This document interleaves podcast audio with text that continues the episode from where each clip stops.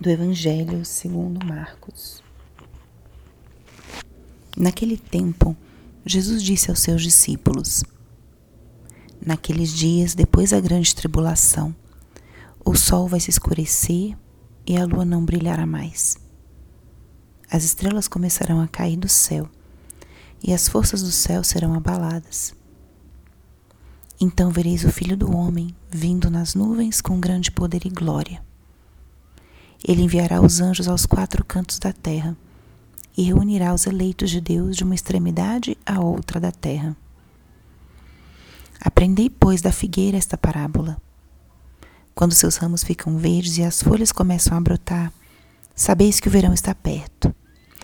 Assim também, quando virdes acontecer essas coisas, ficai sabendo que o Filho do Homem está próximo às portas. Em verdade vos digo, essa geração não passará até que tudo isso aconteça. O céu e a terra passarão, mas as minhas palavras não passarão. Quanto àquele dia e hora, ninguém sabe, nem os anjos do céu, nem o Filho, mas somente o Pai. Palavra da salvação. Espírito Santo, alma da minha alma, Ilumina minha mente, abre o meu coração com o teu amor, para que eu possa acolher a palavra de hoje e fazer dela vida na minha vida. Estamos hoje no 33º domingo do tempo comum. E a liturgia desse domingo já vai nos preparando para o fim do ano litúrgico. O próximo domingo, domingo de Cristo Rei, é o último domingo do tempo comum e em seguida já começaremos o advento e um novo ano litúrgico. Então toda a liturgia já vai nos conduzindo para as realidades eternas, já vai nos conduzindo à reflexão do fim dos tempos e para a segunda vinda de Cristo.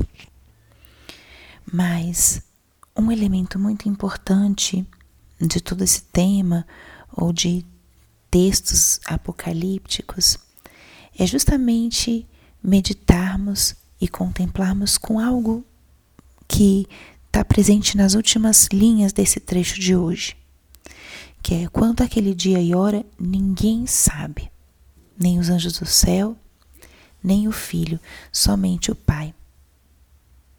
Falar de fim dos tempos é, traz sentimentos de dúvidas, incertezas, temor. Mas, na verdade, toda a pregação de Cristo, todo o convite de Cristo é a vivermos no momento presente. É a vivermos uma resposta de santidade no hoje. O convite de estarmos em prontidão, preparados, alertas, não significa vivermos com temor ou vivermos já numa eterna espera, mas sim a vivermos o momento presente com paixão. Vivermos o momento presente como se fosse único, porque de fato ele é. Muitas vezes esperamos para o futuro, para algumas coisas, mas tem coisas que não devem esperar um futuro, devem ser vividas no hoje.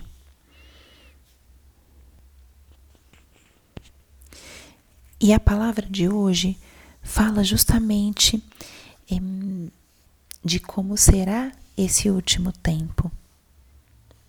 Tem algumas palavras que são marcantes nesse trecho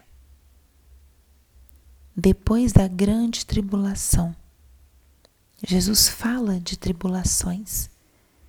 Fala aqui, obviamente, de uma grande tribulação que acontecerá. Mas se a gente aplica isso para o nosso hoje, ele fala de tribulações. A vida humana acolhe a tribulação. O sofrimento, a dificuldade faz parte da nossa vida. Então, quando pensamos ou quando estamos passando por um momento difícil, o convite de Jesus é um convite à esperança. Não temos que temer, porque a tribulação acontece, mas aí vem o seguinte: em meio a essa tribulação, vereis o Filho do Homem vindo nas nuvens. Ele enviará os seus anjos e reunirá os seus eleitos. Como é importante a gente também viver isso no nosso hoje, no nosso hoje, sem esperar. Porque em meio à tribulação, Jesus vem. Jesus vem com a sua graça, com a sua luz. Jesus manda seus anjos para chamar os seus eleitos. Ele está conosco, nos olha, nos cuida. Então, esse trecho de hoje ele pode ser lido e aplicado para o nosso hoje. Tribulações acontecem, mas por cima delas vem Cristo, cheio de luz, de graça e de esperança. Ele envia seus anjos para nos encontrar, para nos buscar, para nos resgatar. E já com a leitura é, vista ou lida meditada nessa perspectiva da segunda vinda de Cristo, é isso que ele fala. A vinda dele será marcada por sinais e como precisamos estar atentos para perceber esses sinais e estarmos preparados. Agora, a melhor forma de nos prepararmos é acolher essa vida de Cristo em nós hoje. É acolher o chamado à santidade hoje acolher os ensinamentos e as palavras de Cristo hoje. Porque se estamos prontos e vivendo assim no nosso hoje, estaremos prontos quando formos chamados por Cristo ou quando Ele vier até nós para esse grande encontro. Então, peçamos a Deus essa graça de viver o momento presente, de viver, se estamos passando por um momento, um momento, um bom momento, um momento de alegria, de graça, acolher essa graça, corresponder a ela. E se estamos passando por alguma tribulação, saber que por cima da tribulação vem o Filho do Homem. Por cima da tribulação vem Jesus, com seus anjos que nos resgatam, que nos encontram. E não posso deixar de comentar que estamos também na novena de Cristo Rei essa solenidade que será celebrada no próximo domingo. E a novena são esses nove dias que antecedem essa solenidade. E que importante é nós também nos prepararmos para no próximo domingo celebrarmos Jesus Cristo, Rei do Universo.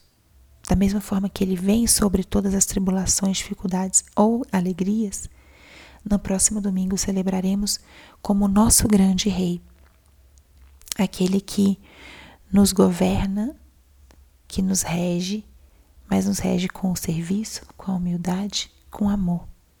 Nos olha com amor misericordioso e já não nos chama servos, nos chama amigos. À luz dessa palavra desse domingo, levemos essa pequena reflexão, viver o momento presente e com muita esperança porque por cima de qualquer tribulação vem o Filho do Homem. Glória ao Pai, e ao Filho, e ao Espírito Santo, como era no princípio, agora e sempre. Amém.